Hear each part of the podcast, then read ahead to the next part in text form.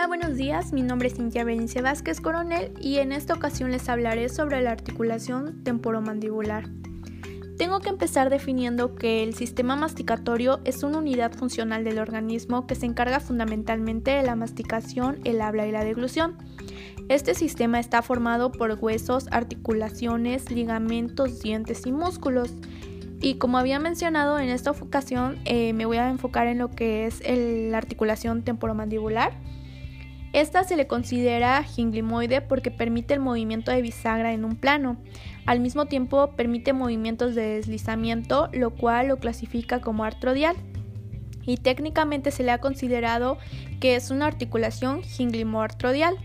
Está formada por lo que es el cóndilo mandibular y la fosa mandibular del hueso temporal, y de igual, de igual manera cuenta con lo que es el disco articular que separa estos dos huesos de su articulación directa. Eh, también se le considera que es una articulación compuesta. Una articulación compuesta por definición es la que requiere de la presencia de al menos tres huesos y el ATM eh, cuenta solo con dos. Sin embargo, el disco articular actúa como un hueso sin osificar que permite los movimientos complejos de la articulación. Este disco articular está formado por un tejido conjuntivo fibroso y denso desprovisto de vasos sanguíneos o fibras nerviosas. Es un poco más grueso de la parte medial que de la lateral y durante el movimiento el disco es flexible y puede adaptarse a las exigencias funcionales de las superficies articulares.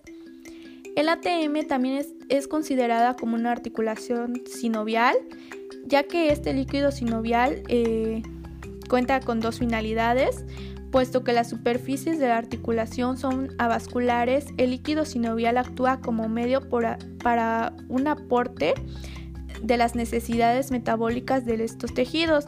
El líquido sinovial también sirve como lubricante entre las superficies articulares durante su función. En la inervación del el ATM eh, está inervada por el mismo nervio responsable de la inervación motora y sensitiva de los músculos que lo controlan.